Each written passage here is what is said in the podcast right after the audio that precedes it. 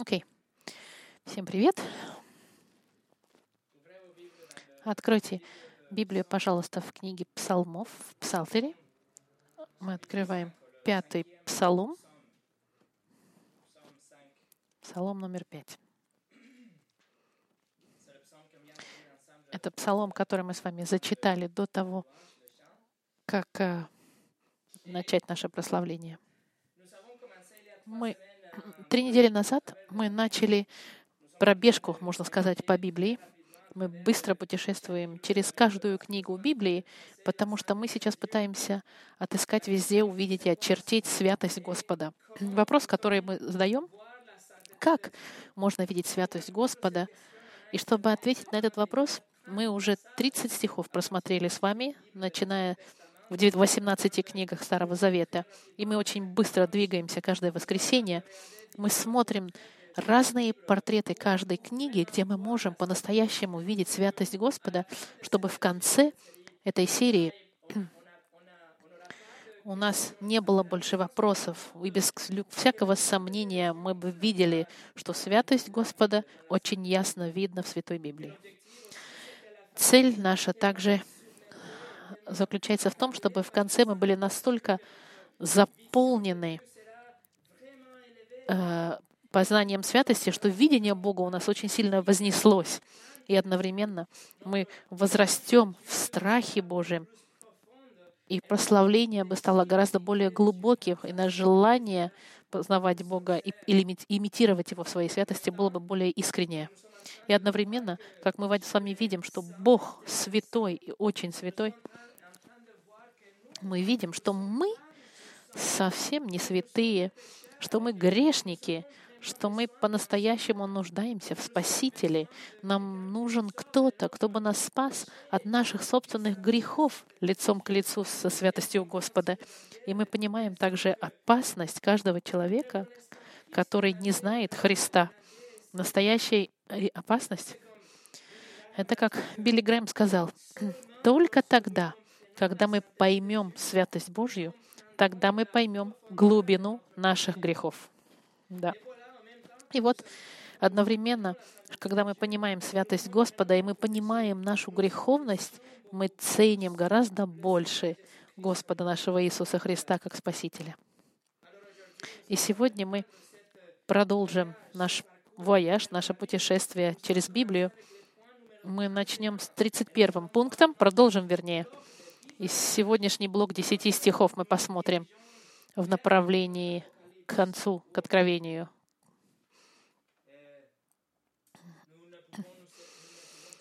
Не можем мы избежать святость Господа в Библии.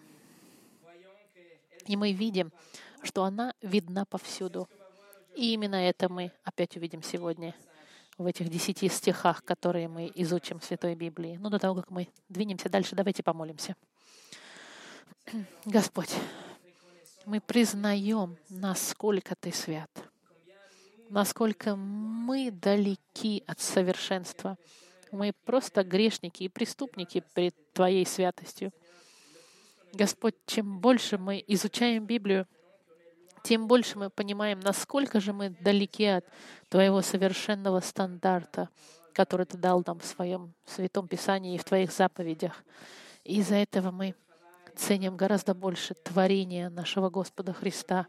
Сегодня, когда мы опять открываем Слово Твое, чтобы изучать Твою святость, я молю, Господь, чтобы эта правда была более ясна и видима в наших сердцах, чтобы мы были ближе к Тебе через Сына Твоего, нашего Спасителя.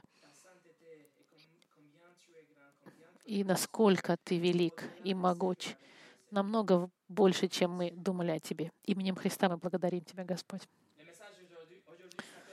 Послание сегодня называется «Святость Господа через Святую Библию», часть четвертая. На прошлой неделе я в общих терминах говорила о святости Господа в книге Псалмов. Я говорила, что золотая цепочка, которая пронизывает все 150 псалмов, это святость Божья — и я бы хотел пригласить вас в некоторые псалмы сегодня. Книга псалмов, она сама разделена по себе на пять книг, пять частей, поэтому мы будем брать один псалом с каждой из этих частей. 31 пункт — святость, которая не, не нейтральна.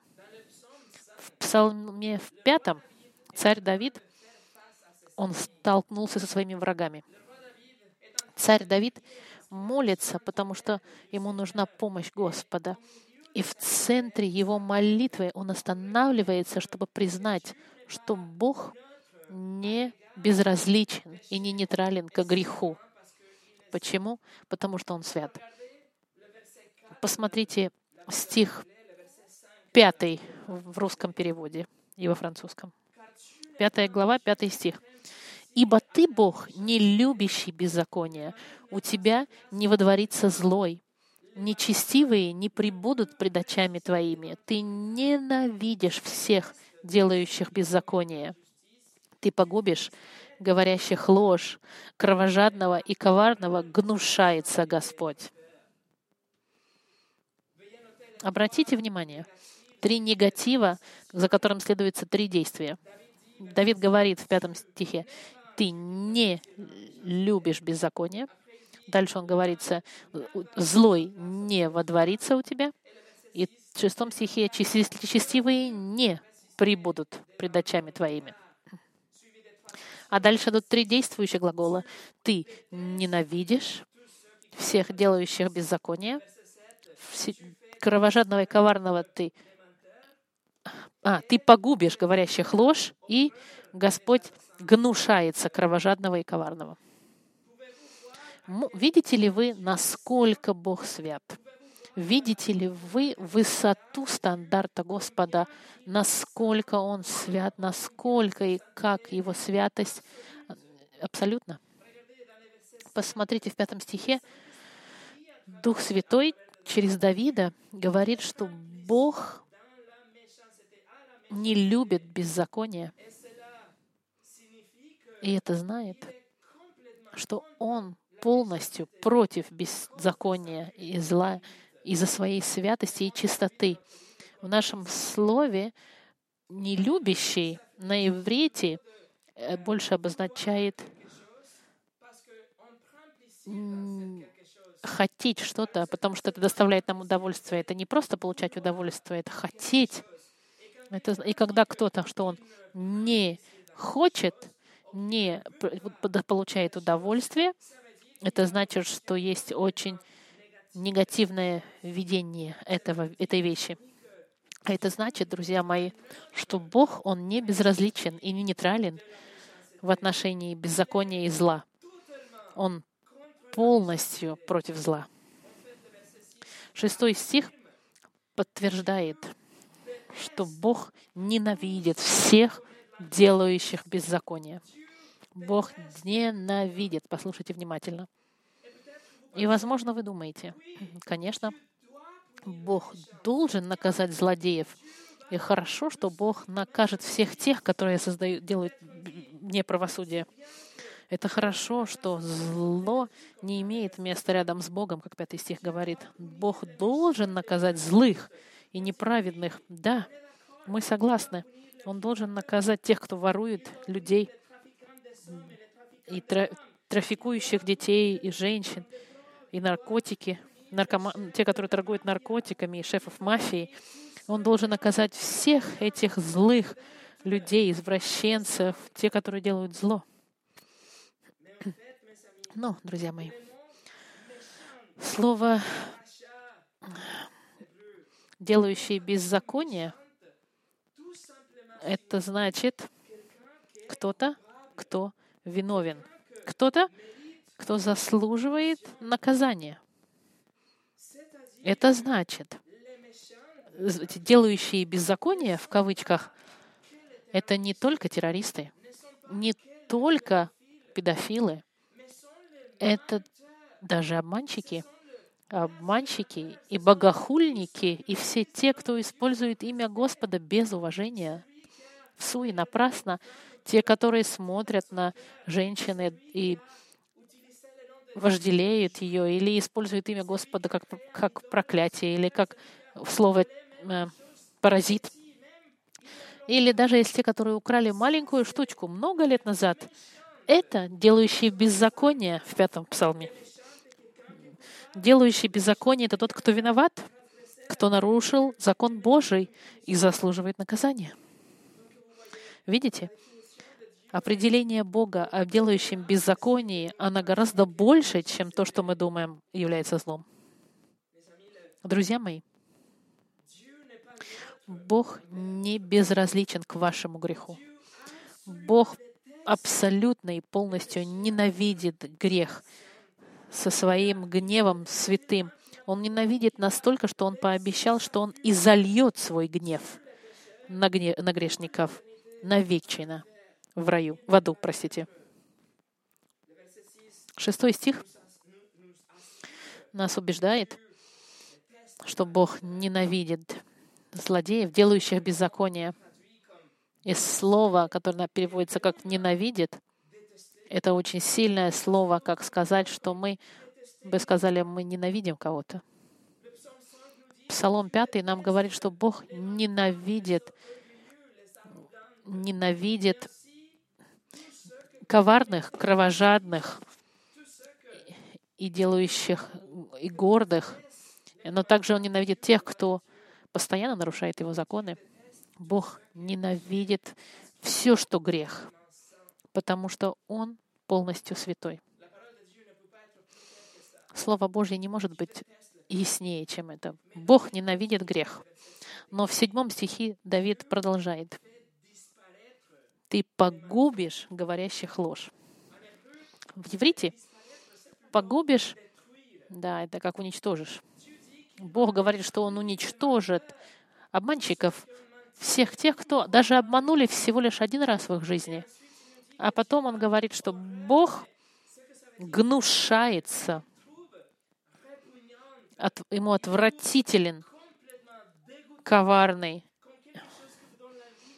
гнушается, это просто заставляет вас тошнит. Он ненавидит обманщиков. Отвратительны они ему коварные и кровожадные, и агрессивные. Те, кто живут в жизни обманы, об, которые пытаются манипулировать и коррумпируют правду хотя бы чуть-чуть, изменяют ее, говорят почти правду, но это неправда. Этих Господь гнушается.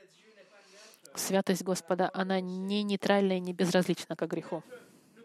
Возможно, у нас может быть серьезное лицо, когда мы слышим кого-то, который использует имя Господа напрасно в суе. Возможно, мы можем оправдать наши собственные обманы, потому что мы думаем, что это не, не так важно. Это малюсенькая неправда, которая случайно вырвалась из нашего рта.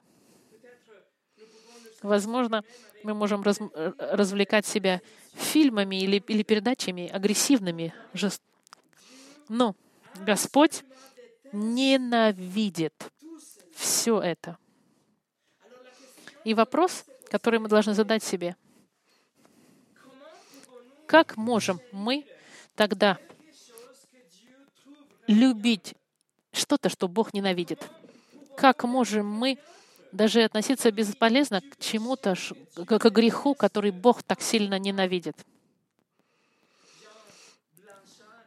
Джон Бланшар французский теолог, я так понимаю, сказал, нет маленьких грехов, потому что нет маленького башка, против которого мы грешим.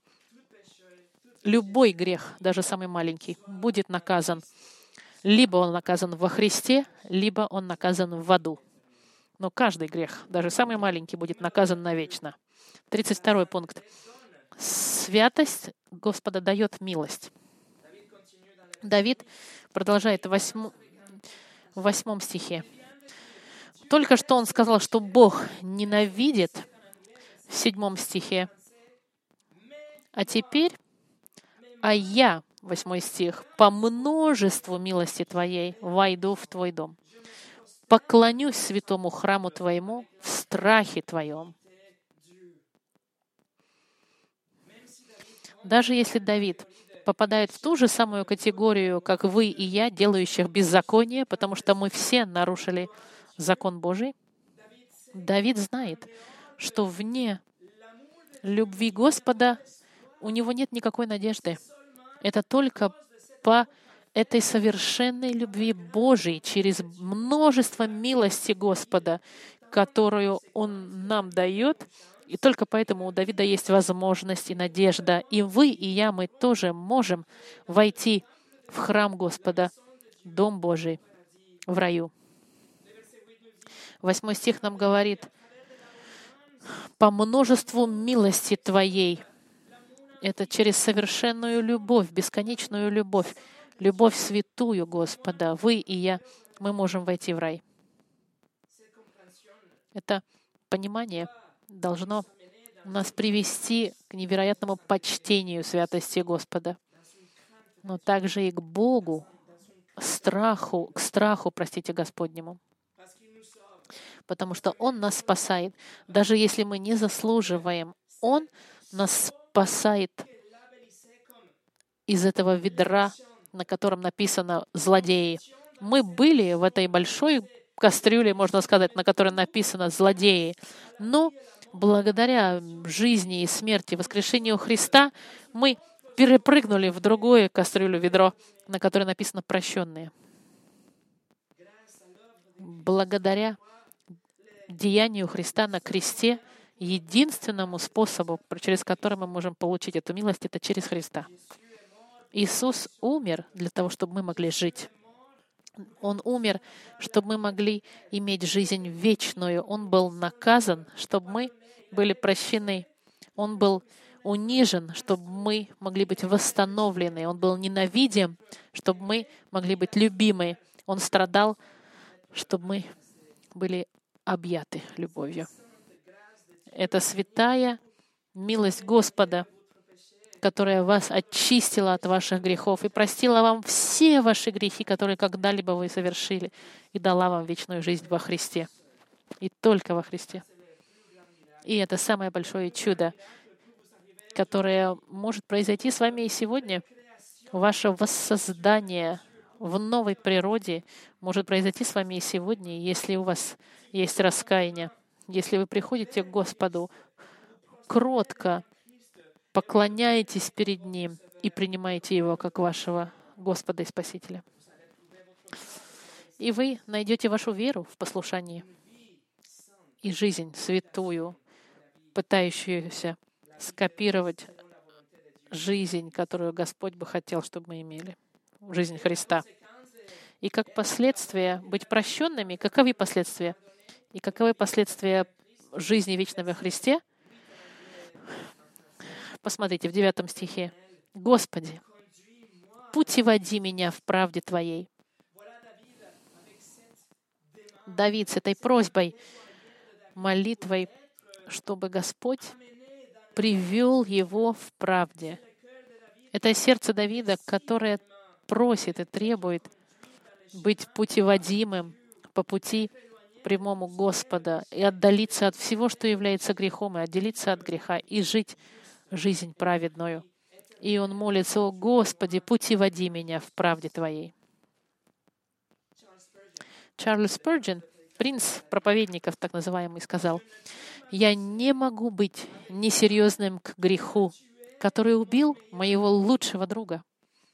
Как могу жить я в грехе, когда Он, Христос, умер, чтобы спасти меня от греха?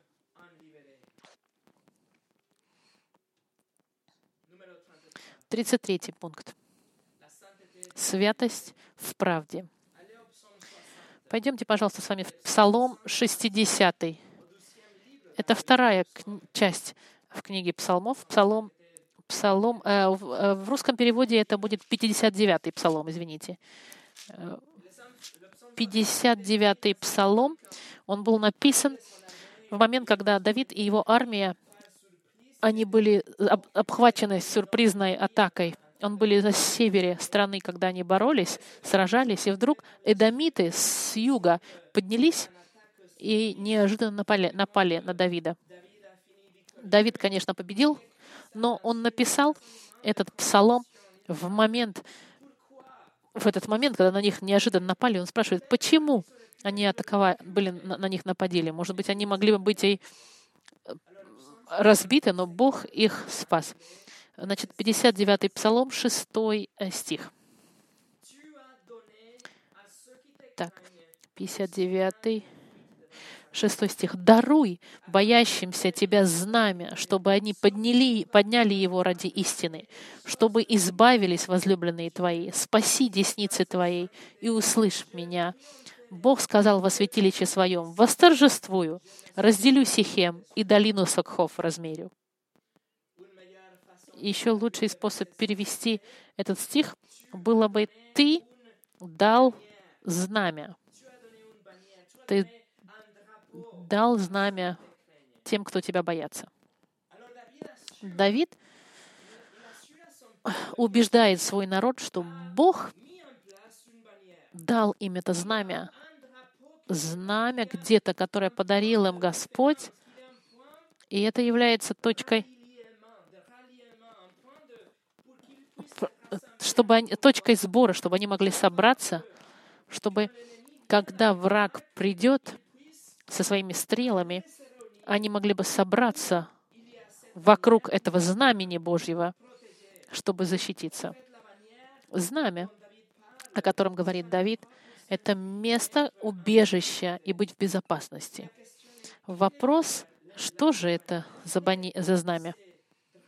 Что же это за флаг такой? И ответ — его правда. Правда Господа. Слово Божье.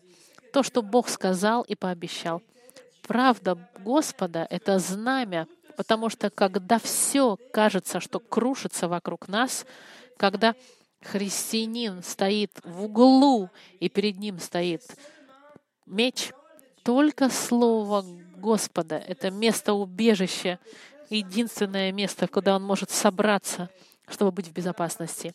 Слово Господа, мы должны хорошо его знать и верить, и доверять словам Божьим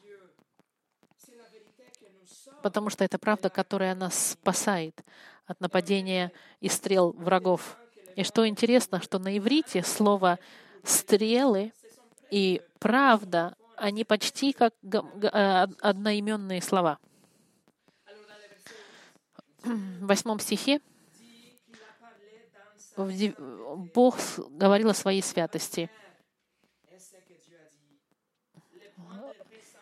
Знамя, вот что сказал Бог, что знамя — это место собрания фигуративное, это слово Его, потому что то, что Господь говорит, оно свято, и нет какой-то секретной программы или двойного мнения, или двойной информации, спрятанной где-то и мистической.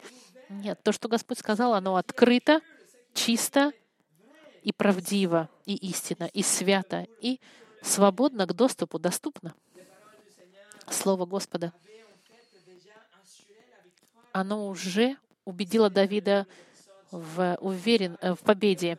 Это во Второзаконии и в Исходе, когда Бог сказал, что Сикхем и Сокфов будут частью земли обетованной. И поэтому это знамя, в которое убегает Давид, это то, что Бог сказал, что Сикхем и, Сок, Сихем и Сокфов будут побеждены. Давидом. Слово Господа, оно правдиво и свято, и поэтому Давид уверен, у Давида мир и радость. И смотрите, как он заканчивает этот псалом в 14 стихе. «С Богом мы проявим силу, Он не зложит врагов наших». Видите? Уверенность Давида и святость в Слове Господа. То, что Бог сказал, Он это исполнит. И, Давид говорит, с Богом мы будем победоносными. Точка. Друзья мои, насколько же мы должны знать хорошо Слово Господа, как должны мы доверять Слову Божьему. 34. Святость в обещании. Давайте теперь двинемся с нами в Псалом 89, который принадлежит к третьей книге. 89. Псалом 8. Автор этого псалма, он пересматривает свою теологию зная, что такое правда. Даже если он видит вокруг него, даже если вокруг него не соответствует ничего тому, что он думает, он пов... и, и что бы он хотел, он повторяет правду, которую он знает, чтобы быть уверенным. Простите, это Псалом 88. Мы с вами в 88-м псалме.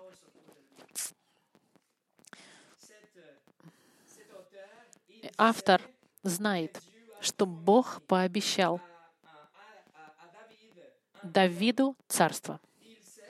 Он знает, что у Давида будет постоянно кто-то на троне. Хотя кажется, что линия Давида и его династия только что прекратилась на троне. И он вспоминает теол... все, все правду, всю свою теологию, вспоминает, что Господь сказал, и, и вспоминает и укрепляет сам себя, говоря, что Бог всевластен, и вспоминая, что Бог избрал Израиль, и Он пообещал Давиду, что потомство его будет царствовать вечно. Псалом 88, 35 стих. Бог сказал, «Не нарушу завета моего и не переменю того, что вышло из уст моих. Однажды я поклялся святостью моей, солгу ли Давиду, семя его прибудет вечно, и престол его, как солнце предо мною, вовек будет тверд, как луна и верный свидетель на небесах. Израильский народ сейчас в этот момент проходил через момент печали.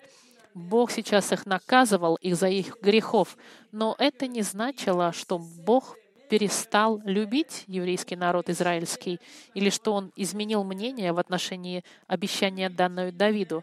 Бог сам говорит, что он не нарушит завета своего, и он никогда не изменит мнение в отношении обещания к Давиду. В 35 стихе мы это видели, и в 36 мы видим это заявление невероятное. Бог сказал, Однажды я поклялся святостью моей. Бог поклялся своей святостью. Есть ли нечто более уверенное, чем это, более надежное, чем обещание Господа? И Бог добавляет, что Он не обманет Давиду. Солгу ли Давиду? Царство, которое я пообещал Давиду, оно настолько же уверенно, как и солнце над нами, и луна, которую мы видим каждую ночь. Если я это говорю, я это сделаю. Бог верен, друзья мои. И то, что Он сказал, Он сделает, потому что Его обещания истины, и Слово Его свято. Как этот, это обещание было сдержано Давиду? Ответ — во Христе. Иисус — который квалифицируется на трон Давида в соответствии с генеалогией от Матфея и от Луки. Иисус — это царь, который пришел по линии Давида. Иисус царствует и сегодня, безусловно, но вскоре, однажды Он вернется на землю и установит царство на земле, царство тысячелетия, буквальное царство тысячи лет на земле, исполняя обещания Давиду. И это потом продолжится в Царстве вечном нового творения. 35 пункт. Святость подчеркнута. Пойдемте, пожалуйста, в 98-й псалом. 98-й псалом — это четвертая часть псалмов. Этот псалом назван Спорджином э, псалом «Святый, святый, святый», потому что псалмист трижды заявит, что Господь свят. И как последствие он говорит, и он заслуживает э, прославления. Посмотрите третий стих. «Да славят великое и страшное имя Твое, свято оно».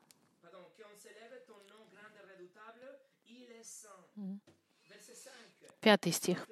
Превозносите Господа Бога нашего и поклоняйтесь подножию Его. Свято оно. Девятый стих. «Превозносите Господа Бога нашего и поклоняйтесь на святой горе Его, ибо свят Господь Бог наш». Господь наш Бог. Псалмист сейчас подчеркивает святость Господа, как это делал Исаия, если вы помните. И псалмист говорит, что святость Господа — это единственная причина. Нет, не единственная, это причина, по которой только Господь заслуживает прославления. И Его святость дает нам желание прославлять Господа, потому что Он свят. И именно из-за этого идолопоклонничество настолько отвратительно, потому что идолопоклонничество, она, оно заставляет человека ставить на место Господа что-то, что не является святым. Независимо, спорт ли это, или животное ли это, ребенок ли это, муж и жена, работали, проекты какие-то, или какие-то развлечения, или стиль жизни, или это прошлое, будущее, или развлечение какое-то, или страна, или идея, или природа, что бы это ни было, все, что стоит в центре наших интересов, оно абсолютно не святое, если это не Бог. И значит, нельзя, чтобы это было нашим центром. Центр наших интересов должен быть Бог, потому что только Он свят. Только Бог Библии свят и достоин прославления и быть должен в центре наших интересов и, и наших восхищений и прославлений. 36 пункт святость в Царстве. Пойдемте с вами в Псалом 109. Псалом 109 относится к последней, пятой части разделения э, псалмов. И есть момент, когда мы с вами смотрели 89 стих, когда мы видели обещание Бога Давиду дать ему царство — это обещание, которое будет исполнено и было исполнено в личности Христа и будет исполнено в личности Христа в царстве, царстве тысячелетия. И считается, что Псалом 109 был написан сразу же после того, как он дал обещание Давиду в книге Самуила. Псалом 109 — это самый цитируемый псалом в Новом Завете, и он показывает Господа Христа в двух ролях — этот псалом показывает Иисуса как царя с 1 по 3 стих и показывает Иисуса как великого священника с 4 по 6 стих. Это нечто, что Израиль никогда не имел. Но Иисус будет совершенным первосвященником и совершенным царем. И значит, у него будет совершенное правительство с совершенным царством в течение тысячи лет на земле, а потом дальше, вечности в новом творении. Давайте я вам покажу святость в этом будущем царстве. В первом стихе. «Сказал Господь Господу моему, сиди, одесную меня, доколе положу врагов твоих в подножие ног твоих». Этот стих был цитируемым Иисусом в Матфеи 22 главе, чтобы описать свою божественную природу. Этот стих Иисус объясняет, что Господь и Иегова кому-то сказал, кому-то, кто был Господом Давида, и который является Спасителем, Мессией.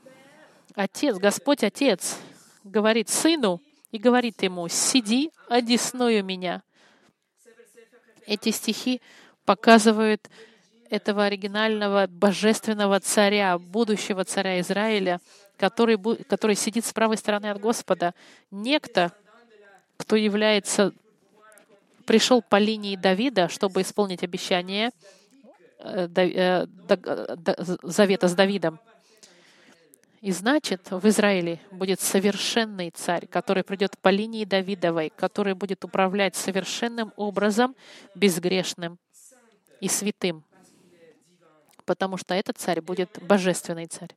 И одновременно он будет первосвященником. Посмотрите в четвертом стихе. «Клялся Господь и не раскается. Ты священник вовек по чину Мельхиседека». И Иегова, Бог, подтверждает, что царь первого стиха, он будет также священником, священником навеки, вечным священником. Это значит, что этот священник имеет божественную природу. Кто-то, кто вечен. А это значит, что должен быть восстановлен храм, чтобы жертвы могли быть сделаны, и чтобы люди могли приходить и прославлять Господа в этом восстановленном храме. Мы изучили это очень хорошо. Храм тысячелетия из книги Иезекииля с 40 по 48 главы. Если вы хотите, у нас на нашей страничке на русском и на французском есть. Это будущее, этот будущий царь, этот первосвященник будущий, не придет по линии Аарона и не по линии Иуды. Стих говорит нам, он идет по линии Мельхизедек или сказать по чину Мельхиседека. Мельхиседек — это очень мистический персонаж в 14 главе Бытия, но даже имя Мельхиседек значит «царь правосудия». И мы знаем, что с книги, начиная с книги к евреям, что Мельхиседек это был как бы символом личности Христа в своей роли первосвященника. В будущем будет совершенное царство, святое царство со святым Сыном Божьим, правящим, как святый царь, святой царь безгрешный, без, без коррупции, и который будет исполнять функцию великого первосвященника в храме, восстановленном в Иерусалиме. И евреи, они будут спасены тоже. Они признают Иисуса как своего Спасителя. Будет совершенный мир в течение тысячи лет, и процветание будет и в конце исполнится и приведет к вечному состоянию нового творения и совершенного творения Бога. 37 пункт. Святость в страхе. Следующая книга — это книга «Притч». Царь Соломон под, под вдохновением Духа Святого пишет часть этой книги, чтобы это пишет да, часть этой книги, чтобы дать принципы жизни. Он описывает то, что видел и пережил, и он желает, чтобы его сын использовал эти принципы, чтобы он мог прожить жизнь далекую от греха и близкую к благословению и милости Божьей. Соломон умоляет своего сына, чтобы он ценил эти, обещ... эти наблюдения, которые он написал, чтобы жизнь его была благополучной. И тут же, когда он начинает, посмотрите, первая глава, притч, первая, первая глава, седьмой стих. Соломон пишет, «Начало мудрости — страх Господень». Нужно... Глупцы только презирают мудрость и наставления. Страх Господень — это основная тема всей книги притч. И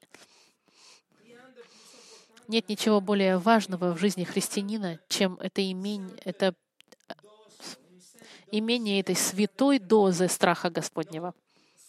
Не просто почтение и уважение, нет, но настоящий чистый страх Господень. Страх познания, что Бог всемогущий, что Он дал нам правила и заповеди, и милость нам дает, чтобы мы жили каждый день, и милость Его слушаться также, но Он также может нас и наказать, когда мы не слушаемся и грешим. Страх Господень — это начало мудрости, но начало страха Господнего — это правильное понимание святости Господа. И это познание святости Господа, оно производит в нас изменения внутри, чтобы мы могли лимитир, имитировать Господа в этом разделении с грехом, в нашем желании, которые должны поменяться. Мы хотим все больше и больше того, что хочет Бог. Вещи. Мы начинаем думать так, как Бог хочет, чтобы мы думали, потому что мы находимся постоянно в Его Слове. Несколько недель назад мы, из, мы в течение трех воскресений изучали с вами страх Господень, как ответ мгновенный на святость Господа. Эти послания вы тоже можете найти на нашей страничке. Послушайте, что Джон МакАртур написал. Написал. Почтительное восхищение и подчиняющий страх — это основное для всякого духовного знания и мудрости. В то время как неверующий может делать заявления о жизни и о правде, он не обладает правдой или окончательным знанием, пока он не окажется в искупительных отношениях почтительного восхищения к Богу. Страх Божий — это состояние разума, в котором личные привычки, чувства, идеи, дела и цели все обменены на Божьи. 38. Святость, которая предупреждает. Посмотрите шестую главу притч. Шестая глава. Какое-то время назад мы видели в пятом псалме, что Бог не безразличен к греху. Он ненавидит грех. А теперь, что же такое грех? Самое ясное объяснение найдено в, найдено в Евангелии от Иоанна. Грех — это нарушение закона. Грех — это нарушение закона десяти заповедей десяти заповедей, которые являются отражением святости Господа. Именно таким образом Бог описывает моральное совершенство, и которое Он требует. Поэтому каждый раз, когда мы, мы нарушаем одну из этих заповедей, мы оскорбляем Бога, оскорбляем совершенный моральный стандарт Бога. И в шестой главе притч мы видим, что есть семь вещей, которые Бог ненавидит, отвратительно ему. Смотри, Бог ненавидит эти вещи. Шестая глава, 16 стих. Вот шесть, что ненавидит Господь, даже семь, что мерзость душе его. Глаза гордые, язык лживый, и руки, проливающие кровь невинную, сердце, кующие злые замыслы, ноги, быстро бегущие к злодельству, лжесвидетель, наговаривающий ложь и сеющий раздор между братьями. Вот семь вещей, которые Бог ненавидит, и они для Него мирские. В 16 стихе мы видели мерзость на иврите то, что противно физически. И слово, используемое, что он ненавидит, это как раз-таки глагол ненависти, который мы находим в пятом псалме. Можно определить, это глубочайшая ненависть ко врагу. Это то же самое понимание слова «ненавидит». Так вот Господь ненавидит грех. Возможно, Бога, которого мы в своем воображении представили или вообразили, Бог, с которым нам удобно жить, Бог, которого мы придумали сами, которого мы думаем, что Он ничего никого ненавидит, не ненавидит. Этот Бог, это правда, такой Бог, Он никого не ненавидит, потому что Он не существует. А во-вторых, это Бог, который не является трижды святым. Ваш Бог — может быть, и не сердится против ваших маленьких грешков. Ваш Бог, может быть, терпит немножко греха. Ваш Бог, он может быть как старый друг, приятель, которого вы зовете раз в год и которого, от которого вы только так и ждете подарки. Но Бог Библии нас предупредил со всей силой, что Он ненавидит грех потому что Он бесконечно свят. Берг Парсонс сказал интересную цитату. «Люди не хотят Бога святости и гнева, нет. Они только хотят Бога мира и любви. Они не хотят Бога, который ненавидит их грехи. Они хотят мягенького, плюшевого медвежонка Бога, который был бы их приятелем, которого бы они могли обнимать. Но я повторяю вам, Бог Библии нас предупреждает очень ясно в книге притч, что Он ненавидит грех. И в заключении 39. Святость в наследии. Пойдемте с вами в следующую книгу Экклесиаста. Соломон пишет эту книгу как автобиографию. Он размышляет над своими недостатками, сожалеет, что он в своей жизни пошел за удовольствиями жизни, вместо того, чтобы больше думать о славе Господа. И сейчас он хочет, чтобы будущие поколения тоже были предупреждены, и чтобы они не попали в эту же самую ошибку быть захваченными удовольствиями жизни. Просьба э, и да, Соломона, его наследство он оставляет, можно сказать так, бойтесь Господа, потому что Он свят. Посмотрите, третья глава, третья глава, 14 стих. Он пишет. «Познал я, что все, что делает Бог, пребывает вовек. К тому нечего прибавлять, и от него нечего убавить.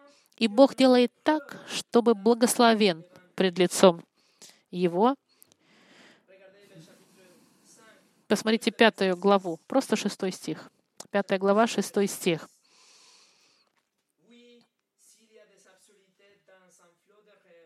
И во множестве сновидений, как и во множестве слов, много суеты, но ты бойся Бога. Бойся Бога.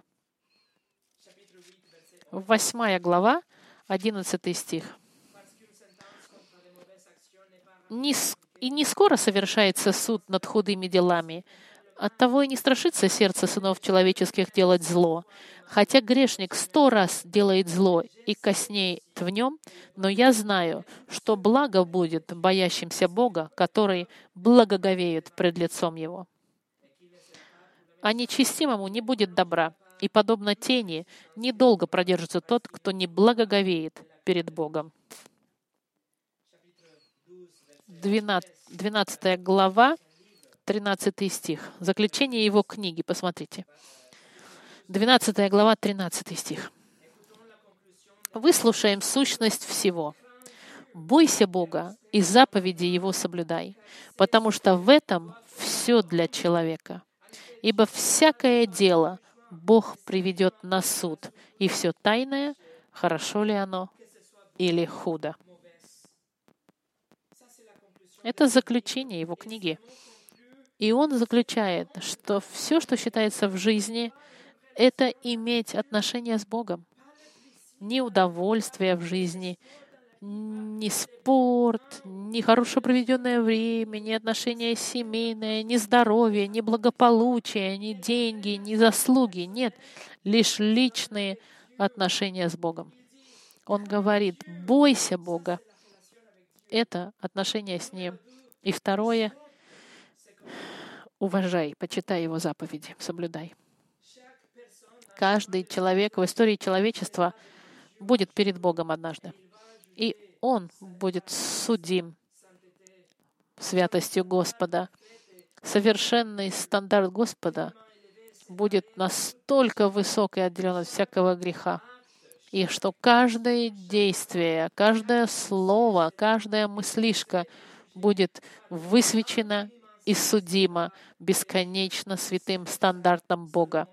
И именно поэтому Соломон заключает «Бойся Бога и соблюдай заповеди». Вот что ты должен делать и иметь. И это наследие, которое оставляет Соломон. И он просит своих детей, чтобы у них был страх Господень и чтобы они слушались Его. Сороковое. Святость в песне. Последнюю книгу в секции поэзии — это «Песнь песней», написанная царем Соломоном. Царь Соломон написал больше трех тысяч притч и более двух с половиной тысяч песней в соответствии с книгой, э, с Библией.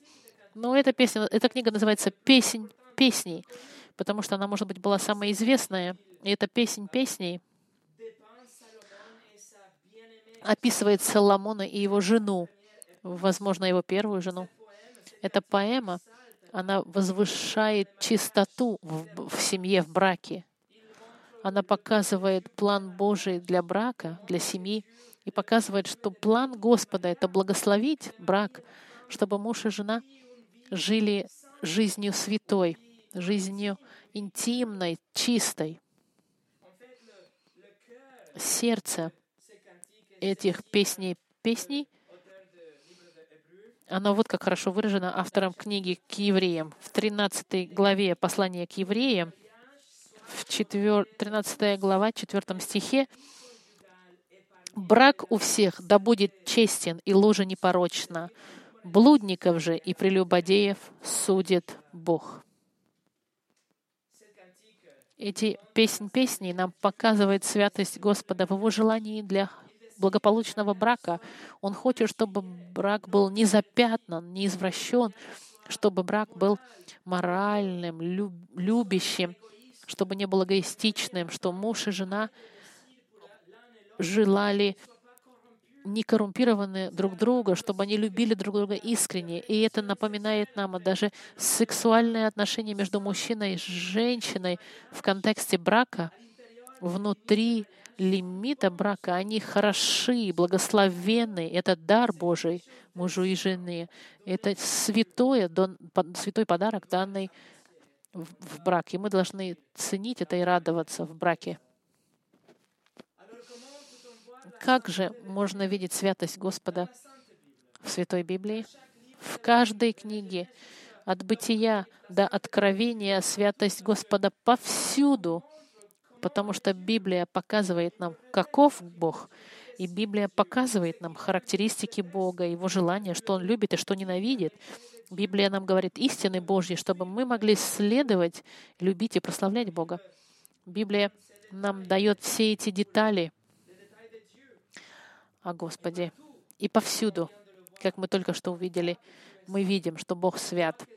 Мы видим, что Бог настолько свят, и что единственный способ, чтобы грешники могли приблизиться к Богу, только через Его Сына, через жертву Христа который нас очищает и делает святыми, чтобы мы могли войти в дом Господень, как Давид написал в Псалме 5. Но вот настоящее, э, как вам сказать, заключение. Бог свят, а вы грешны. И вам нужен Спаситель. Бог свят, вы грешны, вам нужен Спаситель.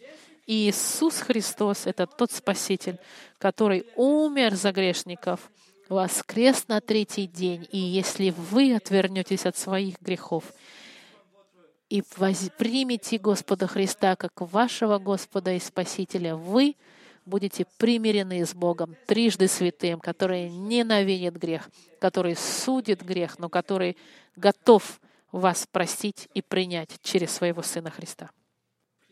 Помолимся. Господь, без Христа нет у нас надежды, но со Христом у нас есть уверенность и безопасность, уверенность, зная, как мы только что прочитали, Господь, мы можем доверять Тебе, потому что Слово Твое, оно, оно не обманывает, в нем нет зла, оно истинное. Ты нам не обманываешь. Ты сказал, что все те, кто поверит в Сына Твоего, будут иметь жизнь вечную. И в это мы верим. Мы верим в Твои обещания, Господь. Мы верим в Твои обещания о будущем Царстве, о нашем воскрешении, воскрешении наших тел.